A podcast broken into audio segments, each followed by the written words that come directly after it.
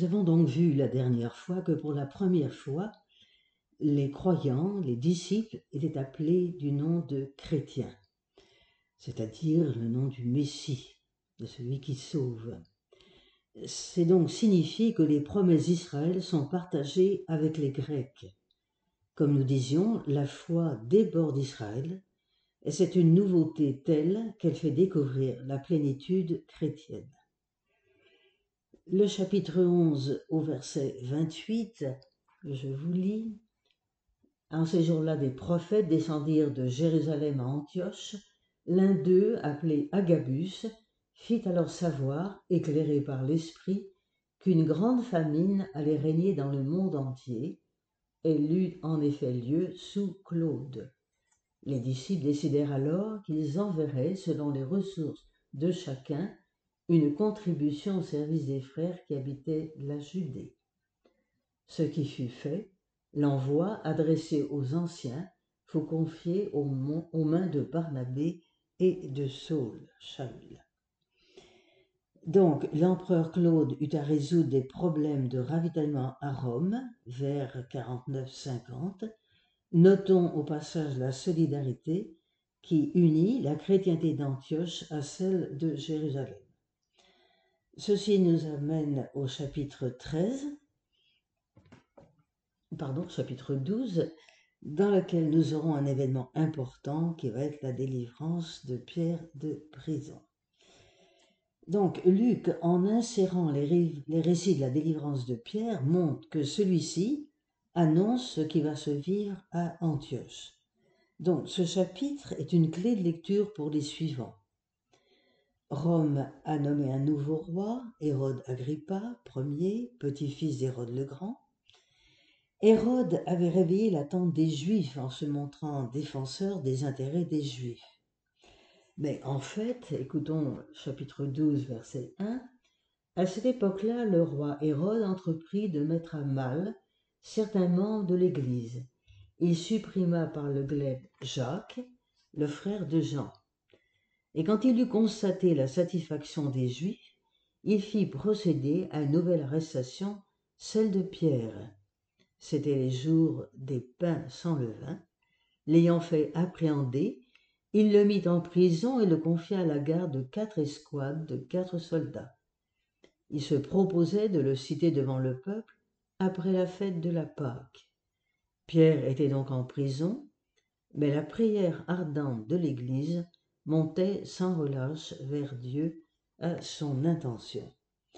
Donc, nous avons compris que pour se concilier les bonnes grâces des Juifs, Hérode Agrippa commence par malmener l'Église. Une arrestation de Pierre, comme celle de Jésus le jour des Azimes. Nous entendons les références à l'Exode cette nuit-là. Nous avons bien affaire à un événement théophanique. Je vous lis à partir de verset 6. Hérode allait le faire comparaître. Cette nuit-là, Pierre dormait entre deux soldats maintenus par deux chaînes, et des gardes étaient en faction devant la porte. Mais tout à coup, l'ange du Seigneur surgit, et le local fut inondé de lumière. L'ange réveilla Pierre en le frappant de côté. Lève-toi vite, lui dit-il. Les chaînes se détachèrent des mains de Pierre, et l'ange de poursuivre, met ta ceinture, lasse tes sandales. Ce qu'il fit, l'ange ajouta, passe son manteau et suis-moi. Pierre sortit à sa suite, il ne se rendait pas compte que l'intervention de l'ange était réelle. Il croyait avoir une vision. Ils passèrent ainsi au premier poste de garde, puis un second, arrivèrent à la porte de fer qui donnait sur la ville. Elle s'ouvrit toute seule devant eux. Une fois dehors, ils allèrent au bout de la rue et soudain l'ange quitta Pierre, qui reprit alors ses esprits. Cette fois, se dit-il, je comprends, c'est réellement que le Seigneur a envoyé son ange, il m'a fait échapper aux mains d'Hérode et à toute l'attente du peuple juif. Donc, on est bien dans un événement théophanique, vous l'avez entendu au verset 7 en particulier, et la libération de Pierre est bien l'effet de la volonté divine, d'où une certaine référence à l'Exode au niveau du vocabulaire. Le verset 11 nous parle d'une attente. Quelle attente? L'attente messianique, bien sûr, mais cette attente est pervertie. Hérode a déjà fait massacrer bien des prophètes. Pierre est donc délivré de cette attente meurtrière. Pour Pierre, il s'agit d'une résurrection. Puisque Dieu, verset 17, puisque Dieu a mis fin au rêve de Pierre, que représentait toute l'attente du peuple des Juifs, Pierre peut donc faire route vers un autre lieu. C'est ce que nous avons lu au chapitre 17. Les versets 18 à 23, toujours chapitre 12, nous parlent d'un blocus alimentaire qui a été décrété, puis on va nous montrer le contraste entre l'impie Agrippa et le juste. Finalement, le verset 21, toujours au chapitre 12, au jour convenu, Hérode, portant son vêtement royal, avait pris place à la tribune et prononçait la langue officielle, tandis que le peuple acclamait. C'est la voix d'un Dieu et non d'un homme. Mais soudain, l'ange du Seigneur frappa Hérode pour n'avoir pas rendu à Dieu la gloire, et dévoré par les fers, il expira. Nous retrouvons ici le style de la sagesse qui nous montre le sort des tyrans comparé à celui des justes. Conclusion de ce chapitre 12, c'est le verset 24 dont je vous fais lecture. La parole de Dieu cependant croissait et se multipliait. Quant à Barnabas et Saul, Shaul, ils s'en revinrent, une fois assurés leur service, en faveur de Jérusalem. Ils ramenaient avec eux Jean, surnommé Marc. Donc ce refrain de croissance va scander tous nos actes des apôtres, même à travers les persécutions, les emprisonnements, etc. Avant d'aborder le chapitre 13, je voudrais faire une reprise un peu de nos douze premiers chapitres, car nous arrivons aussi à un mouvement clé, c'est-à-dire nous sommes à mi-chemin dans notre récit des actes des apôtres, qui comprend 28 chapitres. Donc, nous avons vu que l'ensemble des actes se présente comme la réalisation des consignes données par le Christ ressuscité aux apôtres. Rappelez-vous, chapitre 1, les versets 4 et verset 8, Vous serez mes témoins à Jérusalem, dans toute la Judée et la Samarie et jusqu'aux confins de la terre. Nous avons rencontré trois Pentecôtes. La première, celle des Juifs au chapitre 2, puis la Pentecôte des Samaritains au chapitre 8, avec Philippe, Simon le magicien, puis la Pentecôte des païens au chapitre 10, avec les deux visions croisées de Pierre et de Corneille, centurion. L'effet a été la naissance de l'Église, puis le témoignage d'Étienne au chapitre 6, verset chapitre 8, avec le baptême dans l'Esprit, et nous voyons qu'Israël est bien le premier à entrer dans le salut. Puis nous assistons à une ouverture universaliste avec la justification de l'événement par Pierre au chapitre 11, vision de Pierre, vision de Corneille, donc juifs et païens sont justifiés non plus par l'observance de la, loi, mais par la foi dans le Christ ressuscité. Deuxième grande partie, ce seront donc nos chapitres 13 à 28. On va voir ici le récit de l'activité missionnaire de Paul, nommé, nommé 137 fois, dont 9 mois, 9 fois Shaoul. Pierre, qui a été nommé 54 fois dans les chapitres 1 à 12, ne l'est plus désormais qu'à deux reprises. Ce récit, c'est donc une troisième étape avant la conclusion, chapitre 28, et nous entendons bien que la mission de Pierre est relayée par celle de Paul. Cette mission de Paul va être définie dans les chapitres 13 à 21 avec trois voyages de Paul, chapitre 13 et 14, puis les chapitres 15 à 18, puis les chapitres 18 à 21. Tout ça, je vous le rappellerai avec une conclusion par la Passion de Paul, chapitre 21-28. Sa montée à Jérusalem, l'annonce de la Passion, il va le dire lui-même, j'ai été arrêté à Jérusalem et livré aux mains des Romains.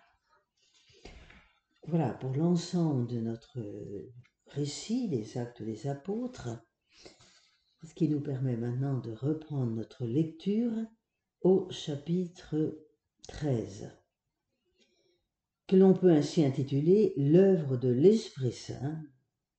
Donc, dans le prolongement de la résurrection de Pierre et de la croissance de la parole, l'œuvre de la grâce va pouvoir se déployer. Le royaume que l'on espérait et dont l'avènement dépendait de l'autorité du Père, chapitre 1, versets 6 et 7, s'établit effectivement à partir d'Israël, lumière des nations, mais d'une manière bien différente de celle que l'on se représentait. Verset 1, chapitre 13. Il y avait à Antioche, dans l'église du lieu, des prophètes et des hommes chargés de l'enseignement. Barnabas, Siméon, appelé Niger, Lucius de Cyrène, Manahan, compagnon d'enfance d'Hérode le tétrarque, et Saul.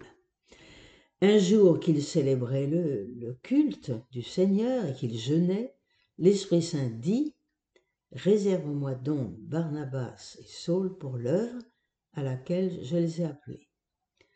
Alors, après avoir jeûné et prié, leur avoir imposé les mains, ils leur donnèrent congé. Donc, l'accent désormais mis sur les deux, Barnabas et Shaul, tous deux juifs hellénisés de l'église d'Antioche. Donc, l'œuvre s'enracine dans la loi et les prophètes. Cinq noms sont cités pour rappeler les cinq livres de la Torah. Le jeûne, lié toujours à l'espérance de la promesse, nous l'avions entendu dans l'évangile de Luc au chapitre 2, verset 37, avec la prophétesse Anne. Toute attente est marquée par le jeûne. Et puis le chapitre 3, le verset 3, note simplement une simple bénédiction. Verset 4, se trouvant ainsi envoyés en mission par le Saint-Esprit, Barnabas et Saül descendirent à Séleucie, d'où ils firent voile vers Chypre. Chypre, 223 km de long, 96 km de large, avait été annexé par les Romains parce qu'il était riche en mines de cuivre. Ce qui veut suivre, verset, toujours chapitre 13, versets 4 à 12, c'est un long discernement de l'Esprit Saint. On a donc ici une histoire aux enjeux théologiques. Verset 4, se trouvant ainsi envoyés, Barnabas et Saul descendirent à Séleucide où ils firent voile vers Chypre. Arrivés à Salamine, ils annoncèrent la parole de Dieu dans les synagogues des Juifs. Il y avait aussi avec eux Jean, qui était leur assistant. Après avoir traversé toute l'île jusqu'à Paphos, ils rencontrèrent là un magicien, soi-disant prophète. C'était un juif du nom de Bar Jésus, qui appartenait à l'entourage du proconsul Sergius Paulus, un homme intelligent. Celui-ci invita Barnabas et Saul et manifesta le désir d'entendre la parole de Dieu. Mais Élimas le magicien, car c'est ainsi que se traduit son nom, s'opposait à eux et cherchait à détourner la foi le proconsul. Alors Saul, ou plutôt Paul, rempli d'Esprit Saint, fixa son regard sur lui et lui dit Toi, qui es pétri de ruse et de manigance, Fils du diable, ennemi juré de la justice, ne vas-tu pas cesser de déformer la rectitude des voies du Seigneur? Voici du reste que la main du Seigneur est sur toi, tu vas être aveugle, et jusqu'à nouvel ordre tu ne verras même plus le soleil. À l'instant même, l'obscurité les ténèbres l'envahirent, il tournait en rond à la recherche d'un guide. Voyant ce qui s'était passé, le proconsul devint croyant, car la doctrine du Seigneur l'avait vivement impressionné. Donc, euh, il y a un paradoxe entre ce faux prophète qui s'oppose à l'Esprit Saint et ce proconsul qui est un homme sage et ouvert et qui cherche à entendre la parole de Dieu. Et puis nous avions Shaul, Paul, Paulus, petit, peu de choses. Nous avons entendu au verset 10 le ton tranchant de Shaul rempli de l'Esprit Saint face au faux prophète. Il va donc lui révéler au verset 11 à quelle situation tragique Dieu va l'arracher. Il va être mis, autrement dit, sur le même chemin de conversion que Shaul lui-même. Nous entendons bien que cette épreuve de l'aveuglement est une grâce. Elle dévoile à l'homme la cécité de son cœur. Et l'épreuve durera jusqu'à ce que cet homme, foudroyé, soit passé par le mystère de mort et de résurrection du Fils de l'homme. Puis le verset 12, nous avons une intervention victorieuse de Dieu en Jésus avec ce jugement éclatant de salut. Alors le proconsul croit. Il croit en la victoire du ressuscité sur les puissances de la magie. Nous entendons que désormais Shaul ne sera plus appelé que par son nom gréco-romain Paul, le plus petit, et il est nommé désormais en premier. Voilà, nous arrêtons et nous retrouverons la prochaine fois pour le chapitre 13 à partir du verset 14. Merci beaucoup.